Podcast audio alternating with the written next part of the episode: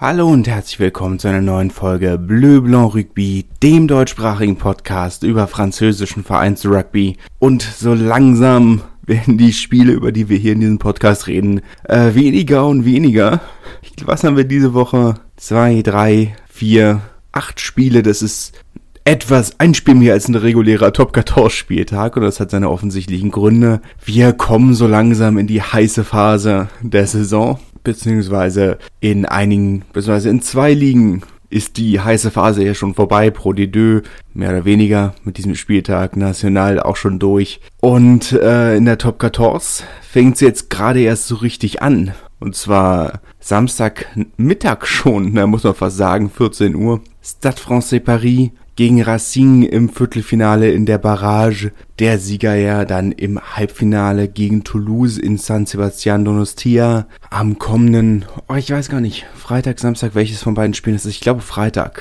Ich glaube Freitag müsste das Spiel sein. Freitag 21 Uhr, Samstag 17 Uhr. Wenn euch der französische Kommentar nicht stört, könnt ihr die beiden Spiele live auf dem französischen Auslandssender TV5 verfolgen, live. Ähm, lohnt sich in jedem Fall. Meine gut, der französische Kommentar, je nachdem, ob man, äh, wie gut man Französisch spricht. Aber im Zweifelsfall macht man einfach den Ton aus und macht stattdessen ein wunderbares Hörbuch an. Ähm, hab ich früher zumindest mal, als damals lief ja noch die Pro de Deux auf, äh, auf Eurosport, äh, Donnerstagabends und den Eurosport-Player angemacht und das lief ja dann immer, das Donnerstagabendspiel, äh, hatte ja, hatte ja immer noch, oder hatte damals dann keinen Kommentar, weil Eurosport äh, nur das Spiel bekommen hat, aber keinen Kommentar und äh, dann einfach stattdessen Hörbuch angemacht und Feuer. Ich meine, das ist ja auch immer eine Option. Ne? Ähm, dieses Spiel, Paris gegen Racing, ich meine, es waren natürlich schwierige Vorzeichen. Ähm, alles ein bisschen gehetzt, ja ohnehin vorverlegt, weil ja parallel das letzte Saisonspiel von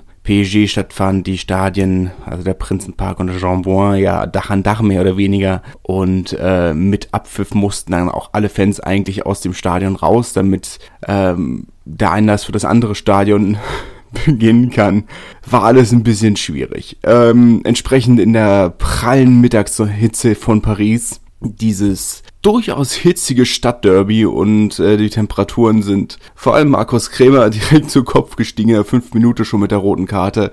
Ähm, ja, äh, logische rote Karte, so kann man wenig sagen. Aber ist natürlich, es, es hat das Spiel natürlich schon maßgeblich mitentschieden. Ähm, Racine, die direkt in der 10. und 19. Minute dann mit zwei Versuchen in Führung gegangen sind. Stade Francais, die zur Halbzeitpause mit diesem Strafversuch nochmal reingekommen sind, aber letzten Endes ähm, das Ergebnis von diesem 33-20, gut, jetzt kann man sagen, die, der letzte Versuch von Gaël Ficou, der ja von Stade Francais zu Racine gewechselt ist, ähm, oh ja, einer der Fehlkäufe der, der Rugby-Geschichte, könnte man fast so sagen. Ich meine, Fehlkäufe hast du im Rugby ohnehin selten, weil es ja Transfersummen in diesem Sinne äh, nur in absoluten Ausnahmefällen gibt. Also Northampton haben, haben mal eine Summe bezahlt, um äh, King, äh, King, wollte ja schon King Louis sagen, äh, so haben sie ihn ja genannt, Louis Picamol von, äh, von Toulouse zu holen. Und Stade Francais, nach dem Einstieg von Hans-Peter Wild, haben sie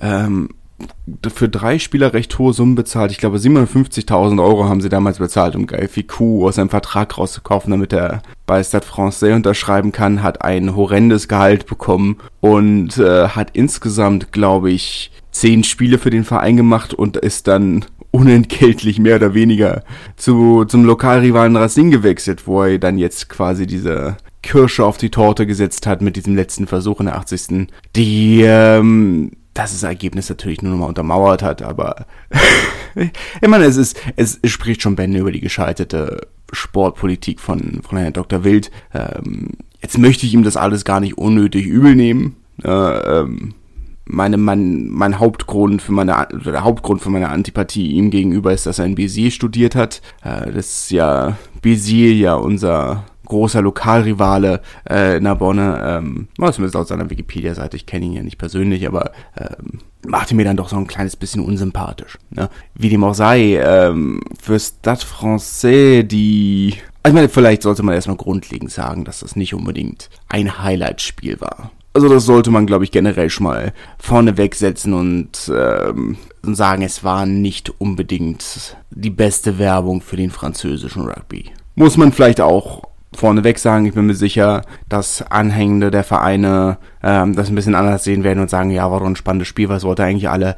Ich war nicht, es hat mich nicht mega gepackt. Gut, jetzt muss man noch dazu sagen, parallel lief noch ähm, Berliner Fußballpokal, was mich dann doch ein bisschen mehr gecatcht hat. Ähm, der Maccabi gewonnen, ein jüdischer Sportverein. Äh, meine Mutter hat da früher Volleyball gespielt, ist deutsche Volleyballmeisterin mit Maccabi Berlin geworden. Also entsprechende kleine, kleine Sympathien für diesen Verein sind dann doch durchaus da. Ne? Es hat mich dann ein bisschen mehr gepackt als, ähm, als dieses Spiel, wobei da lief ja dann zu dem Zeitpunkt noch die Verlängerung, aber vielleicht, vielleicht lag es auch daran, dass ich zwei Bildschirme offen hatte. Es ist absolut möglich, möchte ich jetzt auch nicht ausschließen, aber es ist jetzt auch nicht so, dass mich das so, dass ich so da saß und dachte, pff, ja, was für ein geiles Spiel, ne? Ähm, meine, man muss ja auch in Ferne sagen, dass Stade Francais die Saison, ich meine, es war eine kuriose Saison, die sie gespielt haben. Ich meine, dass sie sich ohnehin für die Playoffs qualifiziert haben, ist ähm, ja schon mal viel wert. Sie hätten nach den vergangenen Jahren auch ganz unten stehen können. Hätte ja auch niemand hätte auch niemanden verwundert. Und jetzt so eine Saison, wo sie sicherlich lange Tabellenzweiter waren, wo sie lange Tabellendritter waren und äh, dann jetzt tatsächlich auf den vierten Platz abgerutscht sind, wo man sagen kann, okay, sie haben ein Heim-Playoff-Spiel gehabt und hätten sie das in voller Mannschaftsstärke gespielt, hätten sie vielleicht sogar, ja, aber weißt du, auf der anderen Seite, sie waren sogar zehn Minuten in Überzahl, trotz der roten Karte. Kurz hintereinander Kamisha und, und Benarus, gleich zwei erste Reihe Stürmer, die, die gelb gesehen haben. Äh, ähm, kann man jetzt auch sagen, gut, 14 gegen 13, aber sie waren in Überzahl. 10 Minuten lang. Naja, 9 Minuten lang. Hätte auch, hätte man auch sagen können, gut, äh, kann man auch mal nutzen. Und sie haben, ja, den Strafversuch haben sie in dem Zeitpunkt, Zeitraum rausgeholt, okay. Aber da wäre schon mehr drin gewesen. Und es ist, ja, sie waren, sie waren zu keinem Zeitpunkt der Saison so gut wie ihr Tabellenplatz. Sie hatten eine recht solide Defensive, eine der besten der Liga, muss man in Fairness sagen. Aber es ist jetzt, sie waren nie ein Top-Team. Also es war jetzt nie so, dass man gesagt hat, buh, da kommen, die müssen zu Stade Francais, äh, die müssen nach Paris, oh Gott, da haben die ja gar keine Chance. War jetzt nie so ein, nie so ein Überteam. Ne? Und sicherlich ist das Ganze hier enttäuschend und jetzt kann man sagen, gut, diese eine Steilvorlage, wo das Stadion das eine Mal in der Saison ausverkauft ist, die müssen sie nutzen sicherlich ein, ein, faires Argument, aber Racing so verkorkst wie deren Saison auch war, letzten Endes, muss man schon sagen, dass sich diese Formkurven so ein bisschen in der Mitte treffen. Stade Français Form hat im Saisonverlauf immer mehr abgenommen, während Racing immer besser wurde.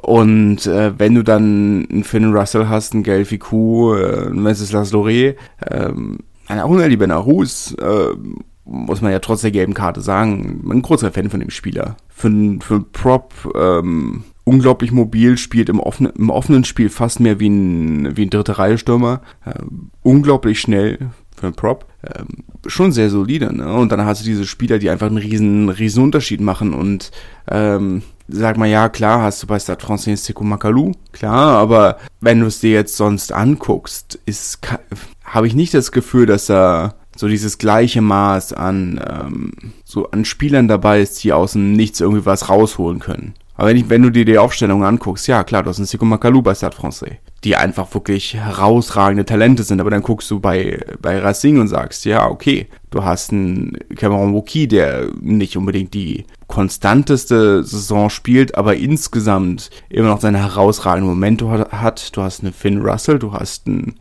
Juan Imhoff, du hast einen Gael Ficou. Auf der Bank hast du da noch einen, einen Eddie Benarus und einen Francis Saili. Der ist schon, und dann kommen noch die anderen dazu, ne? Antoine Gibert, Nolan Le Carrec, Trevor Nyakane. Du hast schon, ich würde sagen, du hast eben, also, du bist deutlich brei auf brei oder auf deutlich mehr Schultern verteilt, wo was der dem dem Heimteam den Nominellen einfach so ein bisschen abhanden kommt, ne? Aber gut am Ende ist es halt auch einfach diese Abgezocktheit, nicht in der fünf Minute schon eine rote Karte zu sehen. Möchte jetzt, jetzt möchte meine spielanalytische, meine spielanalytischen Thesen jetzt nicht darauf runterbrechen, ne? aber es ist, sind halt die low-hanging fruits also wenn Disziplin ist, ist so dieser Kernpunkt, wenn, wenn du dir die Playoffs anguckst, ist es in den allermeisten Fällen das Team, das gewinnt, das weniger Penalties weggegeben hat. So diese Disziplin ist einfach ein Riesenfaktor und die hatte Paris nicht. Racing damit äh, verdient im Halbfinale gegen Toulouse. Ähm, meine, man, der rationale Kopf sagt einem, da müsste eigentlich Schluss sein. Aber wer weiß. Ne? Ähm, so ein Halbfinale in einem neutralen Stadion ähm, kann durchaus, da kann viel passieren und es ist ein neutrales Stadion, das muss man auch festhalten. Ähm, nur 1500 Tickets gingen an die jeweiligen Vereine und das ist schon eine, eine sträflich geringe Zahl. Aber es sorgt halt natürlich schon dafür, dass die, meine, es werden sehr viel mehr Toulouse-Fans da sein als Fans von Racing, das ist ähm, relativ klar. Sie wussten sehr, sehr früh, welches Halbfinale sie bestreiten würden und es gibt nun mal sehr, sehr viele Toulouse-Fans. Es ist der größte Verein in Frankreich. Aber es gibt nur nominell 1500 äh, Toulouse-Fans und ähm, beziehungsweise mit in einem Block. Ähm, und das ist dann schon, wo du sagst, hm, ist schon, schon wenig. Also selbst die Vereine haben sich darüber beschwert und meine selbst Racing hat sich beschwert und die haben nicht mal 1500 Fans. ist, ist gemein. Aber ähm, sie werden schon in Unterzahl sein. Klar in der Unterzahl sein. Ich meine, ich habe vielleicht auch klar einfach ein negatives Bild. So ein bisschen, äh, so, sie haben halt einen gewissen Ruf weg und ich finde es schwer da zu widersprechen irgendwo. Ich kann mich erinnern, 2016, Freitagabend, in, äh, das Finale in Barcelona, was sie da gewonnen hatten. Und du bist bei fast 40 Grad und da stehen die Racing-Fans neben dir in äh, Sakko und Seidenschal. Ja, das ist dann schon, wo du sagst, gut, man macht ja seine Witze. Ja? Aber, und vor allem, es, also meine, ich war jetzt nicht im VIP-Block. Uh, VIP-Block im VIP-Bereich. Ich war nicht irgendwie in einer Loge oder was auch immer, sondern oberhalb der Fankurve. Es war jetzt nicht so, dass du sagst, gut, also gut, klar, hier trinken alle ihren Champagner. Nee, nee. war schon wild. Ähm, war schon wild. Wild auch zweites Viertelfinale. Du hast ein Playoff-Spiel zwischen äh, Lyon und Bordeaux. Zwei große Vereine, beziehungsweise aus großen. Du hast ein, du hast ein Top 14 Viertelfinale. 104 Millionen Euro pro Saison kriegt diese Liga oder zahlt, übertra äh, zahlt der Übertragene seiner Kanal Plus. Und sie schaffen es nicht, zu einem Playoff-Spiel einen Videoschiedsrichter zur Verfügung zu stellen. Das erste Mal seit wie vielen Jahren, dass du in einem Erstliga-Playoff-Spiel keinen Videoschiedsrichter hast. ist wild. Äh, wird sich Bordeaux nicht beschweren. Man möchte jetzt nicht unfair klingen, aber die meisten Entscheidungen, die sonst einer TMO-Überprüfung ähm, unterlaufen wären, gingen schon in ihre Richtung. Also sie haben da schon durchaus von profitiert, dass es keinen gab. Ähm, generell etwas überraschend dieses Ergebnis. Ähm, nicht nur, weil Bordeaux nicht unbedingt die beste Saison spielen, aber weil Lyon die erste Halbzeit schon eigentlich unter Kontrolle hatte. Eigentlich dachte man zur Halbzeit gut, also die zweite Halbzeit wird ein bisschen Mauer und sie werden das Spiel über die Zeit bringen und dann äh, passiert sowas, ne? Aber es, also man muss auch in Fairness sagen, es war ein spektakuläres Spiel. Das, das Spiel war wirklich fast alles, was, ähm, was das Paris Derby nicht war. Es hat sehr viel Spaß gemacht. Jetzt hattest du natürlich irgendwo auch auf beiden Seiten Szene, die einfach ihr Ding durchgezogen haben. Einfach zwei Verbinder in Lima Sopoanga und äh, Mathieu Jalibert, die keine großen Taktiker sind, die keine großen Kicker sind, sondern einfach Dinge machen, die einfach irgendwo, ähm, meine, der Spitzname von, von Mathieu Jalibert habe ich jetzt gelernt, ist der Kolibri, weil er nicht stillhalten kann, nicht unbedingt die Riesengeduld hat.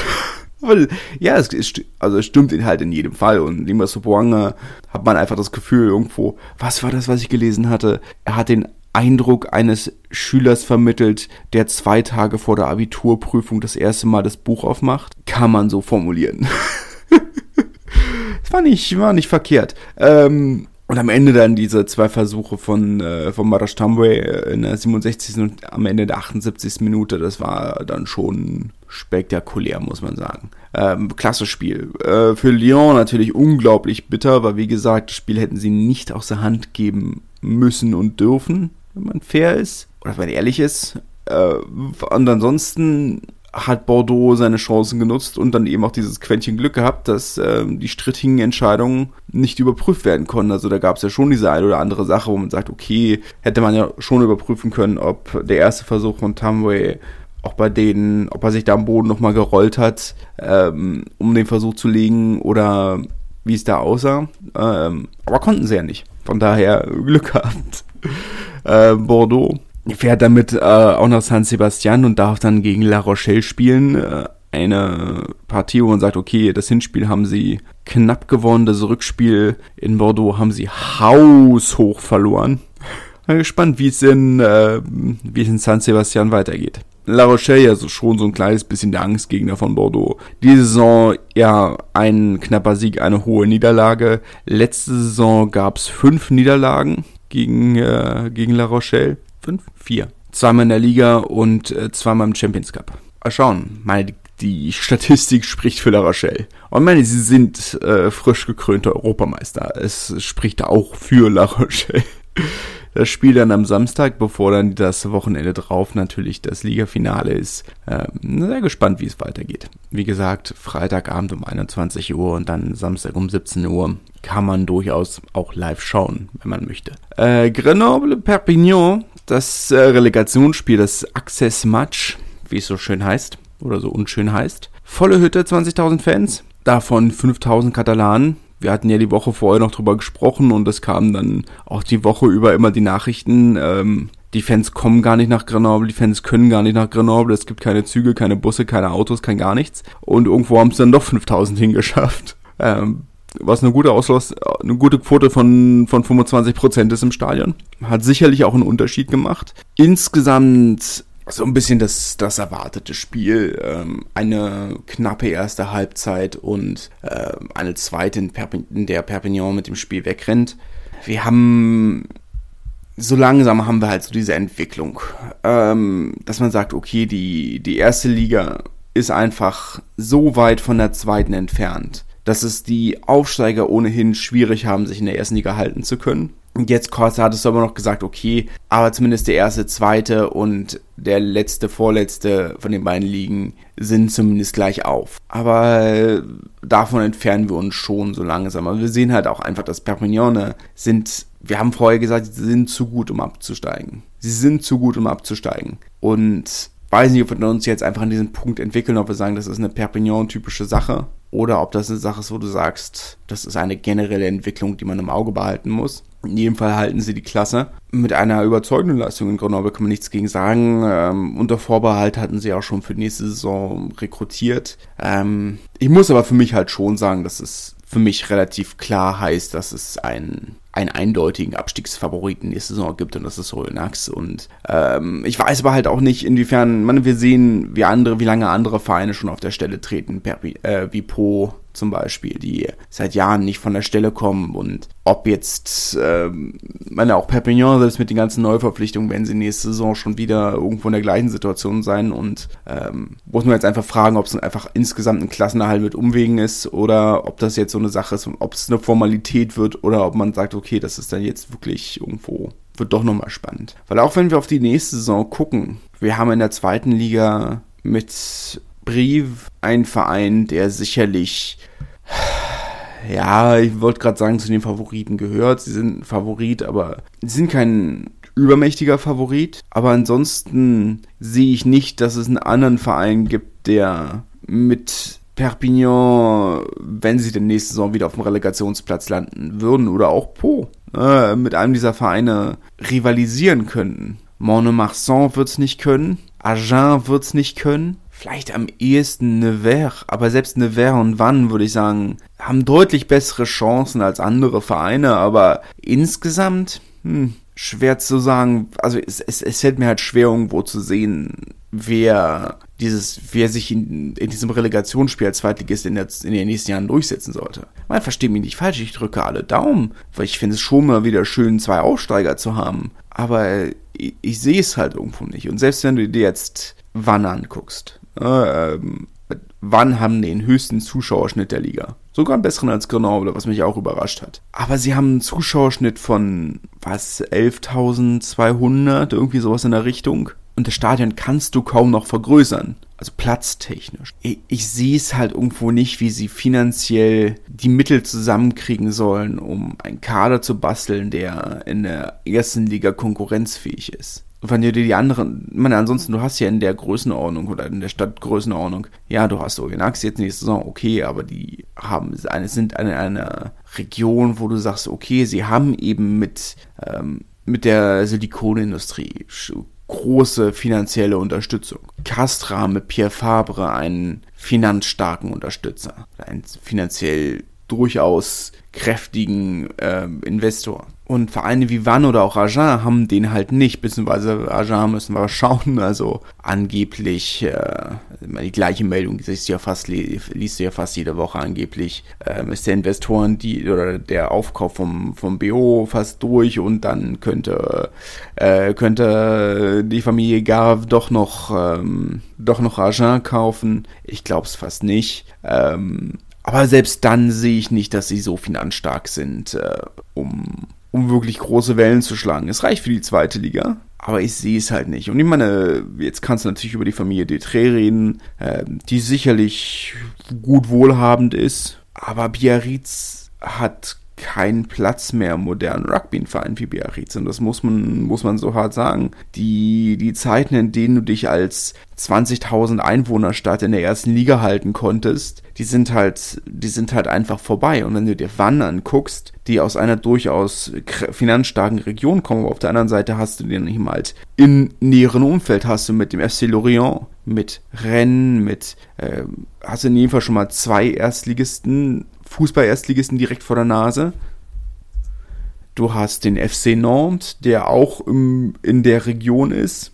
Du hast mit äh, Guingamp und ähm, hast du einen Zweitligisten mit Concarneau, hast du einen, einen Verein, der jetzt gerade frisch in die zweite Liga aufgestiegen ist, mit dem du dir vielleicht sogar noch dein Stadion teilen musst. Ähm, du hast einfach eine enorme Konkurrenz, was, was Sponsoren angeht. Und ging es jetzt nur um 90% der Spiele, würdest du, ich sag mal, du hast halt eben halt so dieses Nachteil, diese Nachteil zu sagen, okay, wenn du Laval auch zweite Liga, Brest zweite Liga oder erste Liga vielleicht sogar, ich bin mir nicht ganz sicher. Angers ist auch nicht so weit weg. Es ist halt irgendwo schon, wo du sagst, hm, schwierig. Und in 90% der Fällen ist das alles kein Problem. Aber dann hast du eben doch diese ein, zwei Spiele, wo dann eben doch PSG kommt, wo dir, wo ein Sponsor sagt, ja cool, wenn PSG kommt, wenn OL kommt, wenn OM kommt, da haben wir eine, haben internationale Aufmerksamkeit auf dem Verein. Das ist schon deutlich interessanter für einen Sponsor, als zu sagen, okay, cool, wir spielen gegen Toulouse und Clermont und Bayonne. Ich weiß, natürlich ist das nicht uninteressant und der Vorteil von, von, vom Rugby ist schon, dass dadurch, dass du nicht diese Internationalisierung hast, wie du sie im Fußball hast, und wir sehen in Wann schon ziemlich eindeutig, wenn du zwei Vereinten oder dass der FC Wann und äh, der RC Wann haben in einem sehr kurzen Zeitraum hintereinander auf Zweitliganiveau gespielt, beziehungsweise tut, der RC Wann tut es ja immer noch, dass das Publikumsinteresse im Rugby deutlich höher ist, weil du eben schon sagst, ja, im Rugby hast du eben diese regionale Identität. Der Sivan ist nun mal der bretonische Verein. Bayonne ist der baskische Verein. Perpignan ist der katalanische Verein. Das spricht diese regionale Identität an, während es im Fußball mit der Internationalisierung, mit ähm, du kannst halt genauso gut Verein von PSG sein, du kannst genauso gut Verein von Real Madrid sein, das macht nicht den großen Unterschied. So diese, da haben sich ja in vielen Fällen diese regionalen Identitäten schon viel mehr verloren, als, als sie es im Rugby haben. Nicht komplett, aber viel mehr als, als im Rugby, wo diese regionalen Identitäten noch viel stärker gelebt werden. Und das spricht die lokalen Fans natürlich schon an. Aber jetzt kannst du natürlich, meine, die Strategie haben wir in Narbonne damals auch gefahren, zu sagen, wir, wir möchten jede, jedes kleine Unternehmen im Großraum Narbonne, wenn die alle 5000 Euro geben, dann kommen wir auch auf eine Summe. Und das stimmt. Aber erstens ist das auch schon wieder ein paar einige Jahre her. Und die andere Sache ist halt auch, damit waren wir immer noch im unteren Drittel der Pro D2 finanziell.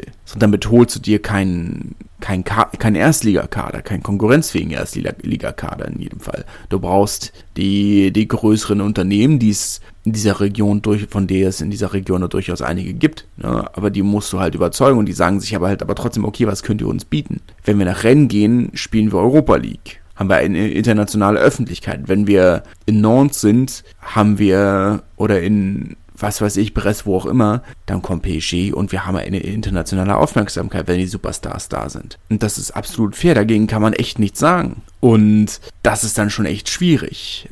Es ist wann sind da in der gleichen, gleichzeitig eine sehr beneidenswerten, aber auch eben einer, einer sehr schwierigen Situation, weil es ist eine kleine Stadt und sie haben einen deutlich besseren Zuschauerschnitt als die meisten anderen kleinen oder Städte dieser Größenordnung. Weil sie haben einen besseren Zuschauerschnitt als Castra. Knapp, aber sie haben einen besseren Zuschauerschnitt als Castra. Aber ich, ich sehe es halt aktuell nicht. Ja, und jetzt kann man wieder über diese grundlegenden Dinge reden, über, ähm, über Fernsehgelder, die Aufteilung erste, zweite Liga, die ich eigentlich schon mit, mit 60, 40 ziemlich, oh, ich finde die schon recht großzügig, also in anderen Sportarten in Frankreich ist das nicht so und in anderen Sportarten in Deutschland ist das nicht so. Also diese, diese, diese Teilung der Gelder ist schon, ist recht großzügig, aber trotzdem hast du eben einen relativ großen Unterschied immer noch. Du könntest jetzt halt sagen, okay, du machst, was könntest du nur machen? Du könntest sagen, wir geben 40% an die Pro D2, 50% an die Top 14 und 10% noch an die National. Das ging ja auch, aber ja, äh, wir, wir haben große strukturelle Probleme, die angesprochen werden müssen und äh, das werden wir vielleicht mal gucken, ob wir das so ein bisschen, müssen wir einfach mal, weil es ist, es ist echt schwierig und ich weiß, ich habe keine Lösung irgendwo. Ich kann halt nur aktuell sagen, jetzt bin ich durch, durchaus auch als, als Pessimist bekannt, aber ich sehe es halt aktuell einfach wirklich nicht. Muss man abwarten. Gut, kommen wir zu positiveren Dingen. Ähm, Halbfinale bei den Frauen vor 4000 Leuten in Romagna muss man sehr positiv festhalten. Nachdem letztes Jahr die Zuschauerzahlen noch im dreistelligen Bereich waren, war das jetzt schon ein riesiger Sprung. Bordeaux gegen Toulouse. Ähm, ein eindeutigeres Spiel, als das Ergebnis sagt. 19-15. Dabei kamen die zwei Versuche für Toulouse ähm, in der 79. und 80. Minute. Sie haben es nochmal spannend gemacht, aber am Ende ist ihnen dann so ein bisschen die Zeit ausgegangen. Und schon, muss schon wirklich sagen, was Bordeaux in den letzten Jahren aufgebaut hat. Und das ist noch nicht so lange her, ist jetzt drei, vier Jahre her. Da hat Toulouse dieses Spiel im Ligabetrieb mit 70 Punkten gewonnen. Und jetzt gewinnt Bordeaux ein Halbfinale gegen Toulouse, die sicherlich nicht unbedingt ihre beste Saison spielen, die in der Umbruchssaison sind. Alles fair, aber, ich meine, es war ja wirklich bitter für Toulouse. Toulouse haben alle Titel verloren. Alle, auch ihre zweite Mannschaft, ihre ganzen U-Mannschaften oder ihre U-Teams vielmehr, ihr zweites Team und ihre U-Teams sind alle ausgeschieden im Halbfinale alle Titel, haben letztes Jahr haben sie ja das, den Grand Slam geholt und alle Titel gewonnen und dieses Jahr alle Titel verloren. Ähm, finde ich nicht dramatisch, ist nur überraschend. Ah ja, das Bordeaux, ich finde es nicht überraschend, dass Bordeaux dieses Spiel gewonnen hat. Ich hätte mein Geld auch darauf gesetzt. Also es wäre auch meine Vermutung gewesen, dass, dass Bordeaux dieses Spiel gewinnt. Ich hatte nur nicht unbedingt äh, damit gerechnet, dass es so eine eindeutige Partie wird. Im zweiten Halbfinale hat dann das Heimteam Romagna ähm, gegen Blagnac verloren vor drei Wochen mittlerweile. Drei Wochen. Das erste Spiel nach den Six Nations in jedem Fall hatte Romagna dieses Spiel gegen Blagnac äh, noch, zu, also auch zu, im gleichen, im gleichen Auto, im gleichen Auto, an gleicher Stelle ähm, in der letzten Minute mit einem Versuch von und einer Erhöhung von Jesse Tremolière gewonnen. Ähm, war aber auch relativ überraschend, wenn man ehrlich ist. Letztes Jahr hm, letztes Jahr, vor, doch, letztes Jahr im Halbfinale hat Romagna gewonnen. Ach Quatsch. Nee, vorletztes Jahr. Ach, was, was erzähle ich denn? Vorletztes Jahr im Finale in Blagnac hat Romagna ja die Meistertitel gewonnen. So rum war es. Erzähle ich denn hier? So rum war es. Und ähm, jetzt also diese kleine Revanche zumindest, dass, dass Blagnac in Romagna dieses Halbfinale gewinnt. Damit dann nächste Woche das Finale zwischen Bordeaux und Blagnac in Bordeaux was sicherlich ein nicht unerheblicher Faktor ist. Ähm, für die, man, das Gros der Spielerin ist ja nach wie vor weitestgehend auf äh, Amateurniveau, zumindest finanziell, was dann schon ein riesiger Faktor ist, wenn du zweimal hintereinander oder zwei Wochen hintereinander äh, die Strecken hast. Jetzt ist Toulouse Bordeaux nicht unbedingt die gigantische Strecke, aber es ist natürlich ein Faktor, ob du ähm, zu Hause bist und dich am Tag des Spiels am Stadion triffst oder ob du am Abend vorher mit einem drei, vier Stunden mit dem Zug hin oder Bus hin, hin, hinzockelst und äh, in einem Billighotel schläfst das ist ein Unterschied. Ich meine, ich spreche da durchaus auch aus eigener Erfahrung. Das ist schon ein nicht unerheblicher Unterschied. Das kann schon ein relativ großer Faktor sein. Und ich bin mir sicher, Toulouse hätte vielleicht noch, hätte noch gesagt, okay, wir spendieren ein schöneres Hotel.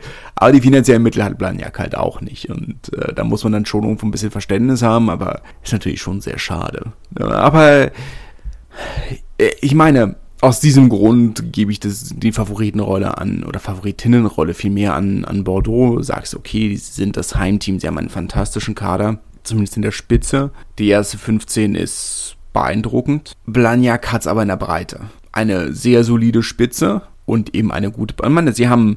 Oh, ich meine, jetzt kann man natürlich über vieles reden, aber mit, mit äh, Anaël Desai, mit äh, Coco Lindelauf, mit Gabriel Vernier und wie sie nicht alle heißen, ne, das ist schon schon auch eine keine schlechte Spitze. Ne, ähm, Quatsch, Anaël Desai, Clara Joyeux. Anaël Desai müsste in, müsste in Lyon spielen. Ähm, Marjorie Mayon ist natürlich auch eine, eine unglaublich erfahrene Kapitänin, beziehungsweise Audrey Frolani ist Kapitänin, ja auch aktuell Kapitänin ähm, der 15 de France. Aber Marjorie Mayon ist ja lange Kapitänin der Siebener, National, äh, Nationalteams von Frankreich gewesen. Charlotte Escudero, ähm, mittlerweile ja Gail Armee von der Position für auf, auf äh, internationalem Niveau verdrängt. Melisandre Jorans, äh, auch mittlerweile international, Emilie Boulard. Das ist schon kein schlechtes Team, was sie da aufs Feld bringen. Ne, ähm, und es ist das dritte Finale in Folge für Blagnac. Ähm, wie, wie angesprochen, gegen Romagna verloren in Blagnac. Dann letztes Jahr in Grenoble gegen äh, Toulouse verloren, das Derby. Das wäre jetzt schon. Auf der anderen Seite weiß ja, was man sagt. Äh, jamais deux sans trois. Niemals, oder wenn man zwei hat, gibt's immer noch ein drittes. Also es wäre auch nicht überraschend, wenn sie jetzt auch noch das dritte verlieren. Mal schauen. Mal schauen. Das am 10. Was ist das? Ist das Sonntag? Könnte Sonntag sein. Um 17.45 ähm, rugbyzone.tv hat die Halbfinalspiele übertragen. Aber ich bin mir nicht sicher, ob man dafür was bezahlen musste oder nicht, weil das zeitlich mit äh, für mich nicht gepasst hat. Beziehungsweise es war halt einfach so, dass ich gesagt habe, okay, es ist einfacher, wenn ich das, das Paris Derby gucke, weil das ist in jedem Fall kostenlos. Ähm, aber ich gehe mal davon aus, dass sie dann das Finale auch übertragen. Was müsste dann, müsste eigentlich Sonntag sein, 1745. Nee, ist ja merkwürdig, dass sie das auf die gleiche Zeit legen wie das, wie das Halbfinale bei den Herren. Ist ja schwierig. Zumal Bordeaux, zumal die Herren von Bordeaux dann zur gleichen Zeit spielen, das ist ja alles hm, schwierig. Ähm, der Samstag ergibt schon mehr Sinn für alle Beteiligten, ne, aber schwierig. Ich sage nur, die Option existiert, falls ihr Interesse daran habt. Rugby Zone wird das Spiel äh, übertragen. Ich gehe mal davon aus, dass ich dann wieder zwei Bildschirme vor mir stehen haben werde. Was natürlich ja auch nicht ideal ist. Da, aber gut, wahrscheinlich noch einen dritten Bildschirm um Twitter gleichzeitig laufen zu haben. Naja. Naja. Ähm, zweite Liga waren auch die Halbfinale oder die Halbfinals, äh, wo sich die Favoritinnen auch durchgesetzt haben. La Rochelle 29-0 gegen Toulon und äh, Stade Francais mit äh, 43-25 gegen die Valkyrien äh, aus Rouen und Caen. Jetzt muss ich aber auch ehrlicherweise gestehen, dass ich nicht sicher weiß, wie die Aufstiegsregelung ist. Und ich habe versucht, es zu recherchieren, aber weder auf der offiziellen Website noch auf noch in den äh, noch in der Zeitung, noch sonst irgendwo steht irgendwas dazu, wer aufsteigt. Wenn ich raten müsste, würde ich vermuten, dass nur die Meisterinnen aufsteigen. Aber keine Garantie. Das Spiel ähm, findet am Samstag um 12.30 Uhr statt. Ähm, ich glaube sogar im gleichen Stadion. Favoritinnen müssten eigentlich äh, die Pariserinnen sein. Aber Schwer zu sagen. Schwer zu sagen. Man muss, ich, man, ich kann ein bisschen, kann halt ein bisschen mehr über die Pariserinnen erzählen, weil zumindest nicht alle, aber einige Spiele von ihnen äh, gelivestreamt wurden über YouTube von, auf dem, oder auf dem offiziellen YouTube-Kanal von Stade Francais. Von daher habe ich die zumindest ein paar Mal spielen sehen und kann ein bisschen mehr darüber sagen als über die Frauen von La Rochelle.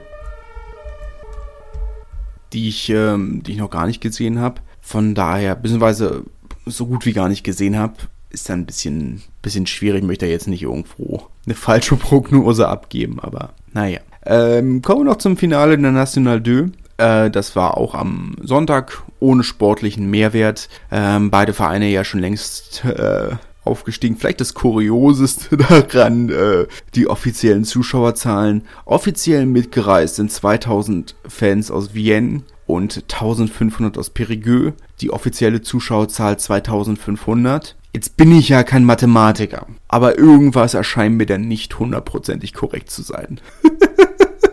aber naja, was weiß ich, was weiß ich. Ähm, ich war nicht dabei. Gespielt wurde in Vichy. Ich wusste auch nicht, dass das Stadion solche Kapazitäten hat, um ehrlich zu sein. Ich habe es nur auf Instagram aus gesehen, weil der ASM Clermont-Vernier dort regelmäßig äh, offene Trainingseinheiten absolviert. Ähm, zählt ja zum, zum generellen Einzugsbereich von Clermont-Ferrand. Entsprechend äh, ergibt das durchaus Sinn, aber wie gesagt, sportlich nicht der große Mehrwert. Perigueux freut sich natürlich über den Titel. 39-20 haben sie gewonnen. Wenn man hundertprozentig ehrlich ist, äh, vermutlich auch der Verein von beiden, der äh, in der Drittligasaison nächstes Jahr durchaus größere Chancen hat auf den Klassenerhalt.